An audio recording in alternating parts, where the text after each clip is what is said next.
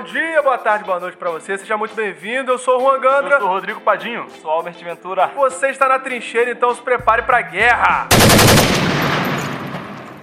Ah, meu Deus do céu. mais um, mais um. vamos lá, pessoal, vamos lá. Mais um podcast aí com o pastor Zé Nascimento.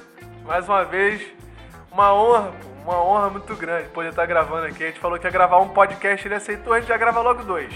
A gente joga armadilha logo. Na outra eu tava meio preocupado, negócio de trincheira, né? É, agora tá mais tranquilo. Não, tô mais tranquilo que a trincheira, ela é do bem, do bem. Trincheira Santa. Ah, vamos lá, a trincheira. Oh, o podcast de hoje vai ser sobre liderança servil. Vamos lá, pessoal. Primeira coisa que a gente precisa pensar, né, que, que a liderança que Jesus colocou é, como base, né, como, como exemplo, é uma liderança diferente daquilo que a cultura costuma trazer, né, pra gente. A cultura costuma trazer uma liderança que é servida, né? O pastor até citou no podcast passado sobre os oficiais de marinha que são servidos e, e, cobram, né, esse serviço. E Jesus ele vem no contraponto, ele vem ali no, no, no reino de ponta cabeça, né? Falando que se você quiser ser o maior, você tem que servir todo mundo. Se você quiser, tem que ser o menor, né? Se você quiser ser servido, você precisa servir todo mundo. E esse é o exemplo de liderança que a gente tem. Não é o líder que é adorado, né? O líder que é servido o tempo todo, mas que é servido, o líder também é servido, mas é o líder que se preocupa em servir, em deixar um legado, né? De, de auto-sacrifício. Teve uma vez que eu estava pregando aqui na igreja, né? Eu me lembro que, não sei se já estava aqui, Juan, eu falei assim: quem é o primeiro aqui na igreja? Tava, eu tava Tira Jesus desse rol da- dessa lista. Quem é o lembro. primeiro? Lembra Eu também? lembro, eu lembro disso. Aí eu falei, né, é alguém É o lá. senhor. Eu falei, gente, fala mais forte aí, mais alto. Quem é o primeiro aqui? Pastor Zé. Sim, eu sou o primeiro aqui. Vamos ler a Bíblia agora? Quem quiser ser o primeiro, seja o servo todos. Então, essa é a questão. É entender que se o nosso mestre Jesus, ele veio para servir e não para ser servido, nós temos que imitá-lo. A própria Bíblia diz na primeira carta de Pedro, capítulo 2, versículo 21, para isto foste chamado, porque Cristo padeceu por vós, deixando-vos o exemplo para que sigais as suas pisadas. Poxa, se eu sigo as pisadas do mestre, eu estou imitando o mestre. E uma das formas de imitá-lo é justamente fazendo aquilo que ele mais fez, que é servir. E como nós falamos no podcast passado, se todos nós tivermos essa, essa responsabilidade, essa convicção de servir, todos nós serviremos e todos nós seremos servidos. Essa parada de serviço também, é, eu não sei, parece que no imaginário das pessoas, quando se fala em servir, ah, o pastor tem que servir. Pensa assim mais em trabalho, em serviço doméstico. Em trabalho, sei lá, ah, pastor Manual. tem que servir. É mesma coisa sei lá, fazer faxina numa igreja, ou pegar numa pá e uma enxada, fazer capinar um lotezinho na igreja, é, carregar algum peso. Só que sendo que, poxa, quando o pastor pastoreia, é um serviço. Quando ele prega, quando ele ensina, é um serviço. Demanda trabalho sim, e é um serviço que ele está prestando para a igreja, para a edificação da própria igreja. E a liderança servil, ela tem muito a ver em colocar as necessidades do outro em primeiro lugar. Sim. Aí vamos no mesmo princípio. Todo mundo colocando o desejo, as necessidades do outro em primeiro lugar. Uma vez alguém vai colocar os nossos desejos em primeiro lugar. Então é muito simples. O problema é quando alguém fura esse bloqueio. Se tratando de igreja, quando a igreja não entende que todos temos que servir, inevitavelmente todos seremos servidos, alguém fura o bloqueio. É por isso que é crime, né? Você fazer pirâmide. Porque a pirâmide, entre aspas, funcionaria se todo mundo cumprisse. Mas em um momento alguém não cumpriu, vai quebrar o negócio. Quem começou primeiro, tá bem. Quem vai vindo embaixo, daqui a pouco vai. Não vai, não vai ter sustentação. Você coloca, você mais um, você mais outro. Então por isso que é crime. Não pode se fazer pirâmide. Diferente de marketing multimídia, que é outra, uma multinível, né? Que é outra questão aí. Quem quiser trabalhar sem trabalho. Mas é, é o mesmo princípio. Então se eu coloco em primeiro lugar a liderança civil, eu coloco a necessidade do outro em primeiro lugar, em alguma etapa também alguém vai colocar a minha necessidade em primeiro lugar. Um servindo e sendo servido. É, a engrenagem gira desse jeito, né, pastor? Se um deixa de, de fazer a função, a, a engrenagem trava ali, né? Aí alguma coisa começa a dar errado, passa a não, não ser mais, como você falou, sustentável, né? Uhum. Aí começa a desgastar peças, começa a dar problemas ali na, botar assim, na máquina Que da alguém não está servindo. Exatamente. Sim, a liderança servil também fala exatamente disso, né? De você matar seus próprios desejos, suas Sim. próprias vontades. Paulo ele vai sinte- sintetizar isso lá em Filipenses, no capítulo 2. Tende em vós o mesmo sentimento que houve também em Cristo, que mesmo sendo em forma de Deus, não teve por usurpação ser igual a Deus. Antes se esvaziou. Então Isso ele aí. negou, eh, rejeitou os próprios desejos, a própria vontade e se fez servo. E o líder ele tem que fazer isso. Muitas vezes corre até o risco dele querer impor a própria vontade dele, mas o líder bíblico e centrado em Deus, ele não, ele sacrifica em prol realmente das pessoas com qual ele está trabalhando ali, para glorificar Deus e para ter uma liderança que realmente seja medicinal para a igreja. E tem um, tem um problema né, nessa, questão aí das pessoas acabarem entendendo errado, né? Igual eu já ouvi pessoas falando, não, mas minha família pode sofrer, mas a igreja não, a, a, a obra não. E isso sempre me doeu muito ouvir isso. Eu falei, cara, eu acho que Deus não quer isso. Eu acho que isso não é. Que, é, que Deus não vai dizer, não, ó, a igreja não vai sofrer, não. Tua família pode sofrer, mas a igreja não. Isso é um erro, porque o líder ele se sacrifica, né? Mas não a ponto de, como a gente comentou no, no, no podcast passado, não a ponto de deixar de cuidar de sua própria saúde, não a ponto de deixar de cuidar de sua própria família. É um sacrifício no sentido de servir, né? De subserviência, né? Mas não no sentido de matar a minha família, né? Deixar a minha família morrer. Prioridades que tem pessoal É, A também. gente vê as consequências assim, é, o por exemplo, o pastor que abre mão de cuidar da própria família para cuidar da igreja, é, filho de pastor desviado, mas não só assim, desviado ah, de ser um crente morno, mas desviado mesmo, mundão, Sim, rebeldia, é, rebeldia, sim, uma sim, rebeldia é. forte. Porque é, criou um trauma, né? O pai, viu ali o pai priorizando mais a igreja do que a família, ou até mesmo então o, o pastor, o líder que abre mão de si próprio, do cuidar de si próprio, para cuidar da igreja, né? Para cuidar das pessoas, da- das necessidades alheias.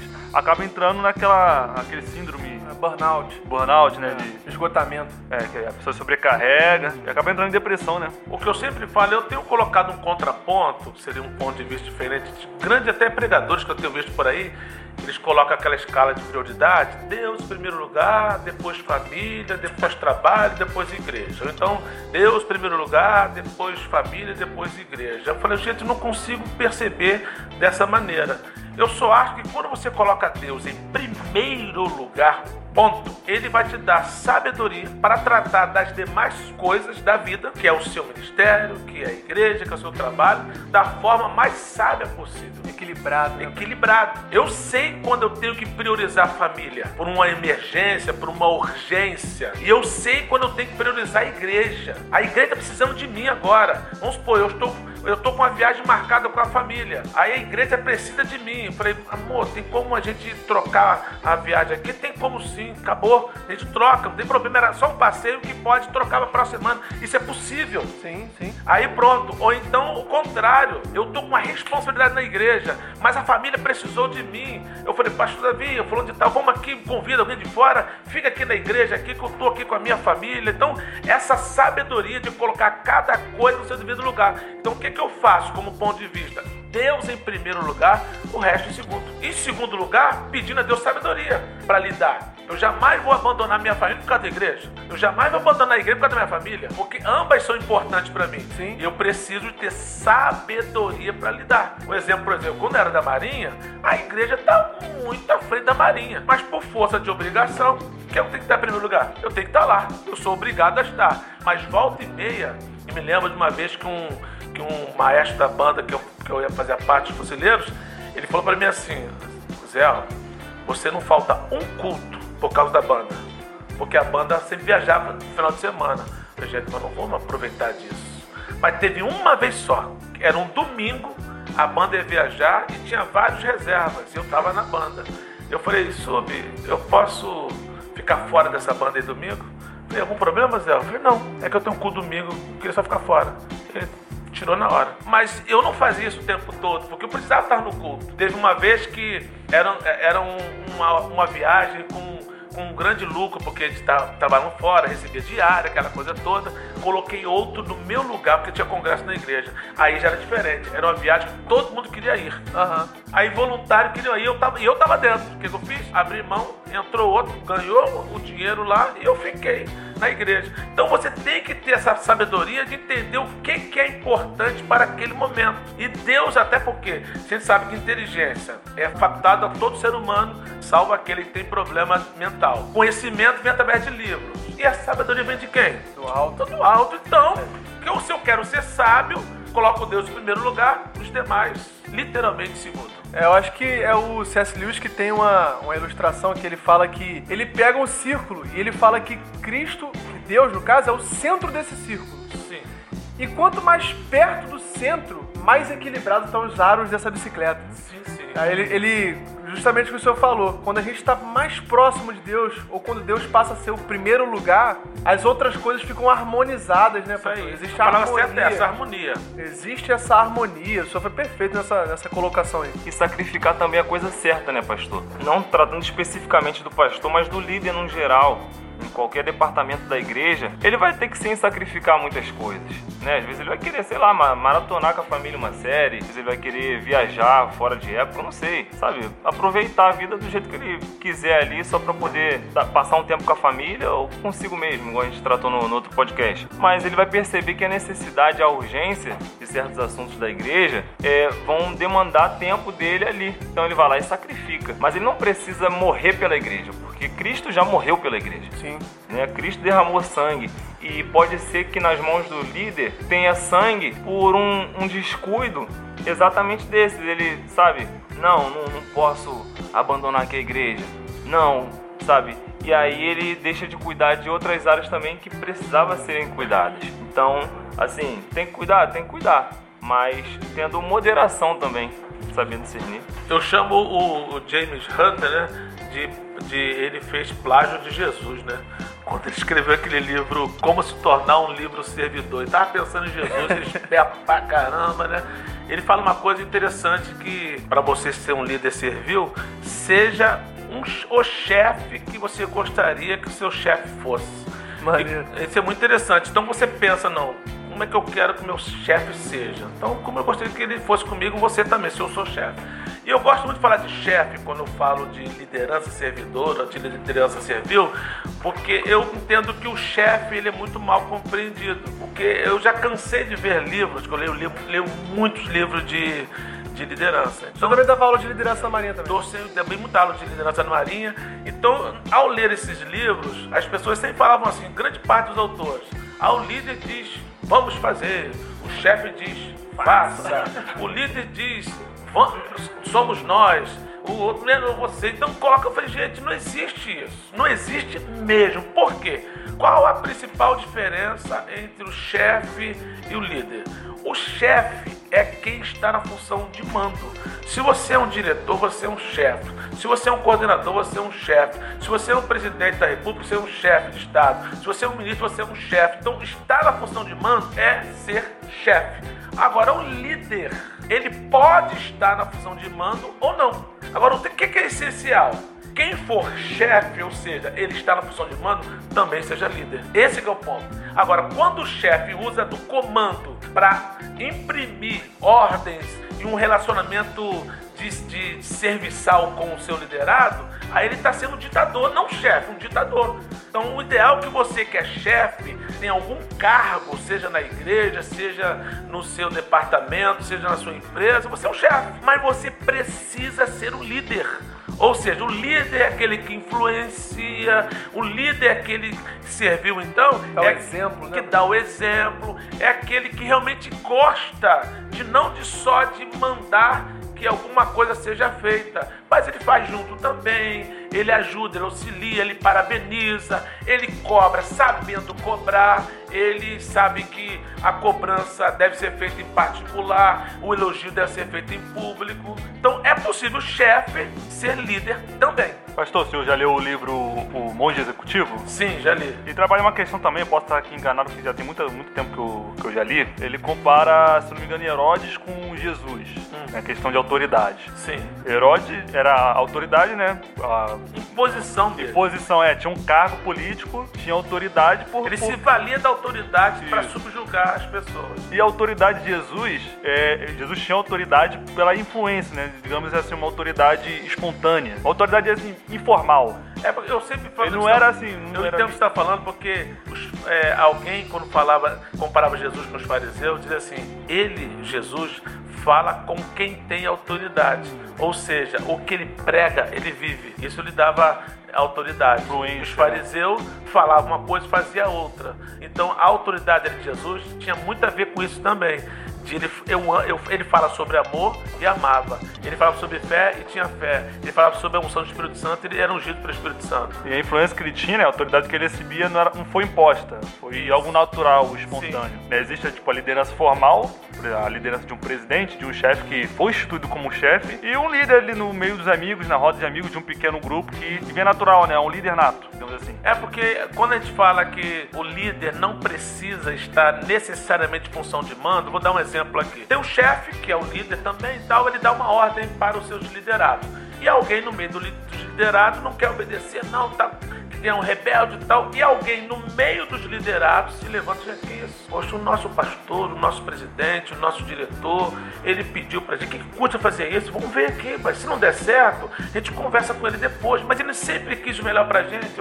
Aí aquele tava querendo agir com rebeldia, poxa, tá certo, tá certo, tá certo. Então aquele liderado, sem a função de mando, sem ser o chefe, usou de liderança. Para apaziguar aquela provável rebeldia ou rebelião que podia acontecer. Então ele suscitou uma liderança no meio dos liderados. Então por isso que se fala, a liderança, ele pode ser um chefe e líder. Mas às vezes o líder não está na função de chefe, mas ele lidera. Maneiro, Não tá no cargo, né, pastor? Ele não está no carro.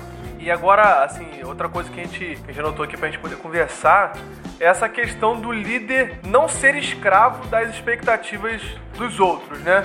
A gente às vezes pensa nisso, né? Às vezes pensa em, caraca, eu preciso fazer tal coisa por causa de fulano. E isso às vezes acaba entrando numa linha muito perigosa pro líder, né? De, de ser um cara que precisa andar sempre pisando em ovos, sempre tomando muito cuidado com as coisas e às vezes Viram aos caprichos, né? é, servindo aos caprichos dos outros. Poxa, eu não posso falar tal coisa porque fulano, eu não posso fazer tal coisa porque ciclano. E isso é, um, isso é ruim pra quem tá tanto é, na posição de líder, né? Tanto pra quem tá lá embaixo. Ó, se ele falar tal coisa, eu vou lá e vou falar com ele também.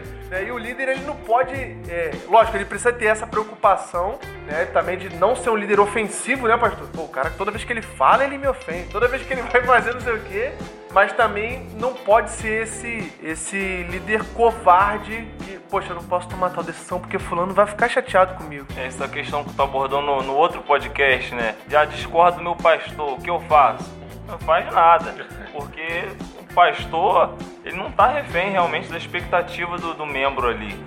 É uma pessoa que tá na célula, ele não é ele que decide o que, que vai acontecer na reunião de célula. Então líder não fica refém de maneira alguma. Pastor ser pastor não precisa que todo mundo concorde com ele. É, Jeremias 29, 11, acho que no podcast eu falei o contrário. Jeremias 29, 11 diz assim: Eu é que sei que pensamento tenho a vosso respeito. Então, quando a gente percebe essa palavra, dentre outras questões, ah, Jesus- Deus falou com Israel, eles estavam indo para o cativeiro, antes de qualquer dessa verdade lá histórica da Bíblia, a gente pode também trazer para nós. Então, quando o pastor vai pregar, quando o líder vai fazer alguma coisa, ele é servo de Deus, ele está ali para atender a expectativa de Deus. E Deus fala assim: Eu é que sei que pensamento eu tenho a vosso respeito. Então, você mirar na expectativa alheia do povo é muito perigoso. Porque essa, tal- essas expectativas podem não ser expectativa de Deus.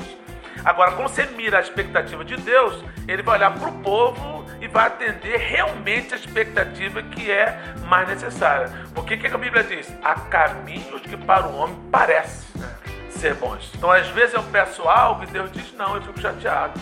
Mas se me dissesse sim, eu estava triste, eu estava acabado. Então eu não dou, eu te disse não porque você não está preparado. Porque até uma grande bênção para ser recebida eu tenho que estar preparado. Então o não de Deus, ele também é didático, também é, é bom, é especial. Isso é muito importante. É, tem aquele filme, né, do Todo-Poderoso que, que o Jim Carrey ele assume a posição de Deus e ele decide responder sim pra todos os, no caso, e-mails de oração, né? Aquilo foi muito engraçado. Pô, aquilo foi um caos, né, Caos, mano? aquilo foi terrível, cara. Todo mundo ganhou na loteria, todo Aí acontece. caiu o carro Ele tentava céu. resolver o problema pra responder de outra forma e ficava pior ainda. Cara, pior ainda. Acho que todo mundo ganhou loteria, ninguém ganhou. Porque se todo mundo ganhou, ficou de dividir o Exatamente, porque o pessoal Um dólar pra cada um. Aí ganhou loteria quanto? 3 dólares. Então não dá, não dá, entendeu? Certas coisas que não dá. Agora um ponto também muito interessante que a gente pode colocar é sobre o líder que sacrifica. Acho isso muito interessante, porque quando eu penso em sacrifício e tal, eu penso logo em Josué. Porque quando é, Deus conversou com Josué, eu gosto muito de Josué porque ele assume nada mais, nada menos do que no lugar dos maiores líderes de todos os tempos, né? Claro, estou tirando Jesus dessa, normalmente dessa escala aí, Moisés. Aí eu coloquei aqui, ó, Josué 1,6 até o 8. Olha o que que Deus fala para ele, ó. Esforça-te. É o primeiro, a primeira palavra. Não vai ser fácil, não. Coloca uma força além do comum. Então o Não é líder natural. sabe que ele vai ter um sacrifício aí. Não é natural, né? Não é natural. A liderança requer um esforço, ou seja, uma força além do normal. Ainda fala tem bom ânimo. Ó, Coisas vão acontecer que você vai querer desistir, que você vai parar. Tem de bom ânimo. Porque tu farás a este povo herdar a terra que jurei a seus pais que lhes daria. Aí vem de novo agora o 7. Tão somente esforça-te. É a ênfase. Aí depois aumenta um pouquinho. E tem muito bom ânimo. Ou seja, o negócio não é fácil. Não é fácil. Para, olha, agora esse tem de bom ânimo, esforço, tem de muito bom ânimo para teres o cuidado de fazer conforme a toda a lei que o meu servo Moisés te ordenou. Dela não te desvies nem para a direita, nem para a esquerda, para que prudentemente te conduzas para onde quer que andares. Aí vem o 8. Não se aparte da tua boca o livro desta lei. Antes, medita. Quanto, Senhor? Um pouquinho? Não, não, não, não, não. Dia e noite. Para que tenhas cuidado de fazer conforme a tudo quanto nele está escrito. Porque então farás prosperar o teu caminho e serás bem-sucedido É o resultado, né? ao resultado. Ou seja, esse sacrifício está falando de um esforço, de ter bom ânimo, de persistência. Eu preguei esse dia na, na- Nós estamos aqui em dezembro, né? Pelo menos está a gravação em dezembro, né? Vai, vai quanto? Para janeiro? Vai em janeiro. Vai em janeiro? Então nós vamos estar aqui nesse podcast de janeiro de 2022 aí. Eu preguei agora em, em dezembro na IPCQ e falei sobre o sucesso ao alcance das minhas mãos. Coloquei as minhas mãos e usei uma frase: sucesso é simples, mas não é fácil. Por que, que é simples? Como diz William Douglas no seu livro As 21 Leis Bíblicas do Sucesso. Ele fala assim: é simples porque não é excludente. Todo mundo pode ter sucesso, independente de quem seja. Agora, por que, não é fácil? Requer esforço, persistência, dedicação, planejamento, organização. Ponto. Aí quem é que, quem é que tem tudo isso? É, acaba não tendo. Aí começa a limitar, né? Aí por aí Deus vai falar para você, Josué, eu vou te usar igual se você com você, igual eu fui com Moisés, mas tem sacrifício aí para você. Esforça-te. E é um sacrifício que não foi cobrado do- de todo o povo, né? Todo o povo da liderança, do o líder. O líder, ele, ele é cobrado É nesse cobrado sentido. nesse sentido. Então é algo assim que é algo a mais. Todo líder que quer fazer algo assim muito grande, ele tem que sacrificar algo, né? É, não é impossível você querer mover o mundo sem querer sacrificar nada. Só move o mundo, só faz as coisas quem está disposto a sacrificar. E o líder, ele, ele lidera de maneira imparcial também, né? A gente falou sobre essa questão de suprir as expectativas alheias, mas o líder, ele não pode ter uma preocupação de liderar somente um grupo, né? Pensando, sei lá, num líder de pequena célula ou do líder de, sei lá, de qualquer tipo de departamento de faixa etária, né? Ou de líder de igreja, né? Ele não pode pensar só num pequeno grupo, né? Ele não pode segregar aquele grupo para poder trabalhar separadamente, mas ele precisa ter uma visão macro, né, do que está acontecendo, né, pastor? Eu tenho dois pontos que a gente pode falar nesse sentido de, de liderança imparcial, porque isso isso fala que ele vai se concentrar em tomar decisões que, na verdade, vai beneficiar todos e não apenas um grupinho, como você bem falou, que é a famosa panela. Então, ele não vai, o líder, é, liderança imparcial, ele vai beneficiar todos, vai pensar em todo mundo. Mas um outro ponto que o líder imparcial também ele faz, ele trata cada pessoa de forma diferente. Sim. Isso que é o ponto. Não é privilegiado, é diferente por conta da especificidade de cada um. Então, tratar diferente de acordo com as necessidades. Você não olha para a pessoa, igual quando eu estou pregando, ou estou dando aula de oratória, eu falo sempre o seguinte: você não pode olhar para a multidão, olhando para todo mundo, não vendo ninguém, como tivesse voando assim. Você tem que olhar para uma pessoa, para outra pessoa, e tem que olhar para todo mundo assim. Escolhe alguém, alguns pontos, e olha no fixo nos olhos, não fica parado ali, porque o líder não faz assim. Eu tô, não, estou liderando para todo mundo. Sim, eu penso em tomar decisões que beneficiam a todos, mas o tratamento tem que ser diferenciado no sentido de cada um tem a sua necessidade. Estou preocupado contigo, com o seu jeito de ser. Lá no quartel, quando nós começamos a receber mulheres, na, como musicista, eu falei assim com o Sub, o sal mais antigo lá da nossa, do nosso departamento de música. Eu falei assim, ó, Sub, entenda o seguinte, que mulher, ela não tem que ter tratamento privilegiado, mas diferenciado. Que não adianta, mulher é mulher. Tem uma particularidade, Tem né? uma particularidade. Iguais a iguais, desiguais a desiguais. Entendeu? Ela não tem que ter privilégios. Ela tem que ter tratamento diferenciado por ser mulher. Querendo ou não, ah, hoje eu tô passando mal, tô naqueles dias. Fazer o quê? E tem mulher que naqueles dias, cada um tem a sua aí, sabe como é que é o negócio. Uma vez eu, de uma, de uma amiga bem chegada, na verdade, parente, falou assim: eu quando tô naquele dia, vontade de sair batendo em todo mundo. tem mulheres que estão assim. Então já tem esse ponto. São mais sensíveis e a cultura brasileira, por exemplo, é bem diferente. Americano não, parece que bota mulher junto com outra. Eu vejo nos filmes, por exemplo, a mulher e o homem têm banheiro no mesmo lugar. Eles entram e separam só na hora de tomar o banho. Trocam de roupa no mesmo lugar, só que não trocam, é claro, com as peças íntimas, porque eles sabem o que trocar ali. Brasil nem pensar. Homem aqui, homem queimado, mulher lá em Japeri. Então é, faz parte da cultura, não tem pra onde correr. Então é um tratamento. Então o líder tem que pensar nisso também. O líder imparcial, ele faz visando o benefício de todos e ao mesmo tempo tratamento diferenciado por conta da especificidade e de necessidade de cada um. Acaba atendendo assim, dando a cada um a sua importância. Sim. O, o Juan precisa disso aqui. Ah, tá.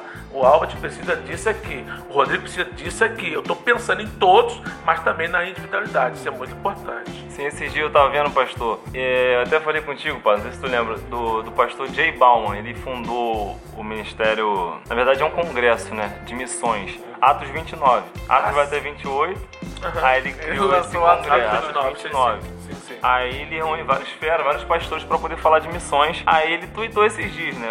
Pastor meio moderninho, tweetando lá, ele sempre usa o Twitter dele. Aí ele falou: Pastores e líderes, cuidem das viúvas petistas que estão na igreja de vocês. Porque a gente sabe que realmente a ideologia é antibíblica, a gente sabe de tudo que envolve essa visão é, socialista e muitas vezes até comunista que tem aqui no Brasil e no mundo. Mas é uma cristã viúva, né, que precisa do apoio da igreja. E aí, o líder vai ser é, parcial? Ah, apoiou o Lula? apoiou esse sapo aí? Então não vou não, vou ajudar não. Desse lado. O crente, ele tem que saber se comportar. Por exemplo, vou dar nomes aqui não, mas eu sempre frequento um, um, local e a menina, ela é claramente, assim, vou dizer assim, homossexual. Percebe-se claramente. Mas o que, que eu tenho a ver com isso? Trabalha e de repente o tratamento nosso, eu, da Rita, de quem estava comigo, foi muito normal. Aí ela comentou assim: vocês não me discriminam. Daqui a pouco, aí passou um dia, eu não fui no evento, no, lá no local, demorei. Aí alguns amigos nossos foram, ela mandou uma foto, faltou apenas vocês. Eu falei assim, eu tô aqui viajando, mas outro dia eu apareço aí. Manda um beijo para minha pastora, amo muito vocês. Ponto. Eu posso não concordar com a vida que a pessoa tá levando, mas não posso discriminar Então a forma de me aproximar é isso, é esse exemplo. Ah, tem uma pessoa que pensa totalmente diferente e até prega, age, faz coisas que eu não, que eu não gosto, mas está sendo uma necessitada. Não, não, não.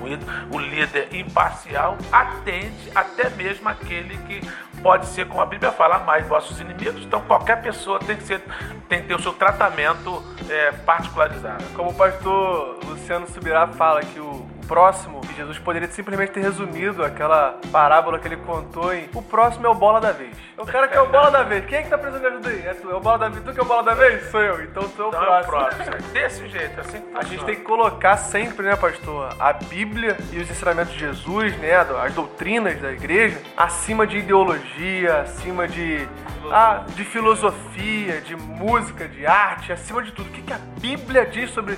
É porque as pessoas também têm essa mania de, pastor.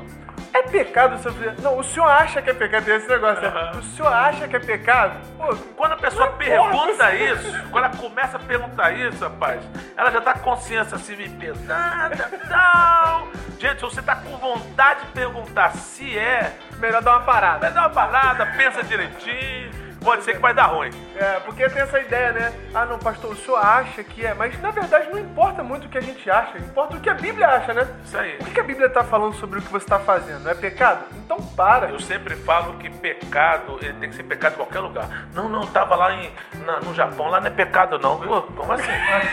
então não é em lugar nenhum, né? De repente é cultural, pode pegar mal. Tem pecado lá no Japão. Não, não, não, é não, não. Então, quando eu quero fazer isso aqui, eu vou pra lá. Vou lá parar de ter cinco, Ela te cinco mulheres. Opa, lá não é pecado não. Falei, opa, pegou pra você. Rapidinho descobre o coração dele O também. né? quê? Na hora, poxa vida. Qualquer prática que for legal em outras nações, ele vai estar fazendo, porque não, lá não é proibido, não. Não dá. Mas amém. Fechou. Não fechou não, não. Tem um, tem um ponto aí que vo- você me falou um negócio. Porque você me disse do verbo, eu tenho certeza, que você ia falar sobre o ensino da palavra Ah, como sim. principal serviço do líder. Como é que vocês querem? Eu vou te Você vai entrevistar um pastor. Eu, tenho, eu tenho uma resposta. Ah, vai lá, você- você vai entrevistar um pastor e esquece o, o ensino da palavra, amado. Então, olha Já tá guardo pra falar isso aqui, pô. tá louco pra falar O isso. irmão não ama a palavra do Senhor. Pai, Quanto tempo que o amado não lê a Bíblia? Respirando já tá errado, mas continua aí, vai. É porque esse tópico a gente percebeu que tava duplicado, né, Albert? Tava Tava duplicado. duplicado. A gente ia falar na anatomia do líder. Mas agora que o senhor puxou, a gente vai falar desse aqui Ah, bom. É porque puxei isso porque eu julgo muito importante, igual preguei aqui na igreja. Nós temos Mateus 28 ali falando sobre a grande comissão, né? É, aí te fala assim, defina a grande comissão com uma palavra. Acho que a maioria vai dizer ide. Aí eu vou falar, não, poxa, tudo bem. O id é o nome que nós demos. Foi colocado, é quase que senso comum. Mas na verdade, se, se você resumir a, a grande comissão em uma palavra, tem que ser ensino. Porque id, ensinai. É. Ou seja, você pode ir e não fazer nada. Eu vou e vou. Passear, eu vou passear. passear. Eu vou pelo mundo o quê? Passear. Mas quando a Bíblia diz, ó, Mateus 28, 19 e 20, portanto, ide, fazei discípulos de todas as nações, batizando-os em nome do Pai, do Filho e do Espírito Santo, ensinando-os a guardar todas as coisas que eu vos tenho mandado, e eis que estou convosco todos os dias até a consumação do século. Então, na verdade, a grande comissão é ensinar. E às vezes nós não damos tanta importância a isso. Um exemplo clássico que eu fiquei muito preocupado quando eu ouvi de um pastor amigo nosso angolano, que aqui de frente para mim, você está vendo um sorridente ali, um negão abençoado, eu posso chamar de negão porque eu também sou.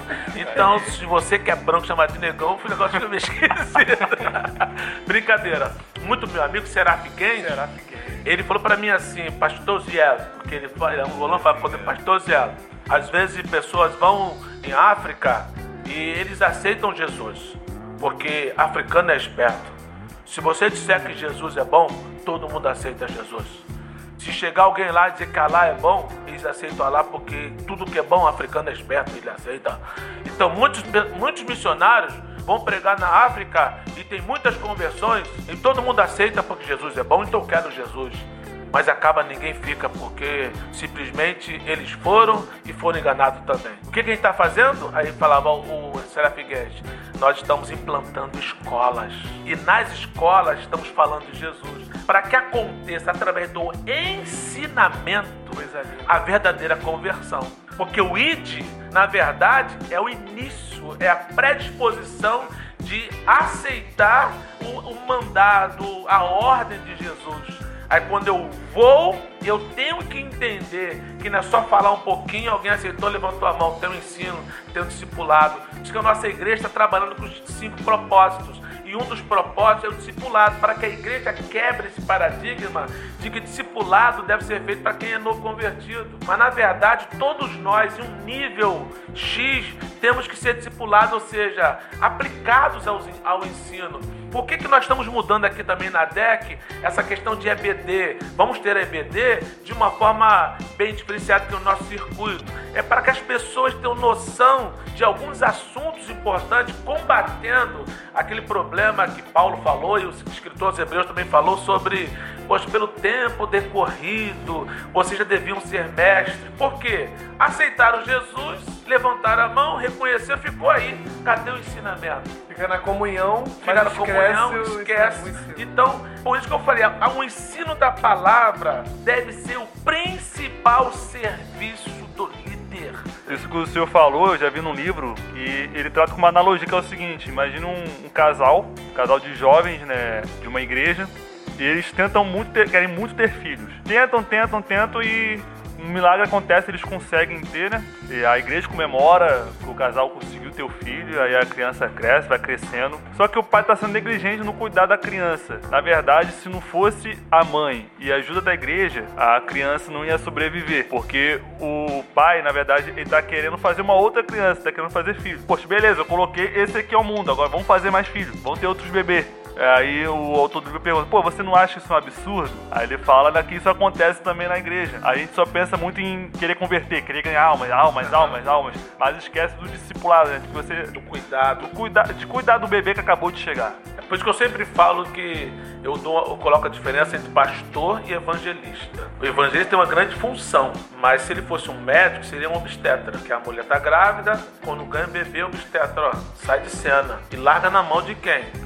Do pediatra. Mas o, o, pastor e a pediatra também não é só isso não.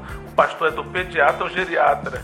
Ou seja, ele vai cuidar do bebê que acabou de nascer até geriatria, até ficar velho. Então essa é a função do pastor de cuidar, por isso que precisa de tanto, tantas pessoas ajudando. Porque essa função do evangelista é importantíssima. Não estou aqui desfazendo, não. Sim. Ele vai ganhar alma. Sim. É aquele que vão lá, que empata, eu quero esse Jesus, eu quero esse Jesus e tal, tá bom. Aí eu quero, eu quero, eu quero, levantou a mão, tá vibrando, eu quero Jesus. Mas aí o, o, o evangelho vai o quê? Vai ensinar? Não vai nada. Ele vai pregar de novo para outro lugar. Aí o pastor vai cuidar. Então, essa função do evangelista, de ir literalmente, ele vai pregar. E o pastor fica cuidando.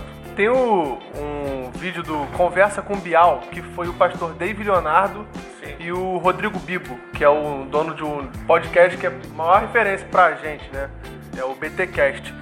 E na entrevista, o Bial perguntou pro, pro David Leonardo e pro Bibo como eles se enxergavam na igreja. Aí o David Leonardo falou assim: ó, eu sou paramédico, eu só sou que dou os primeiros cuidados ali, eu pego o cara que tá machucado, dou os primeiros cuidados e jogo na mão do Bibo. Ele falou.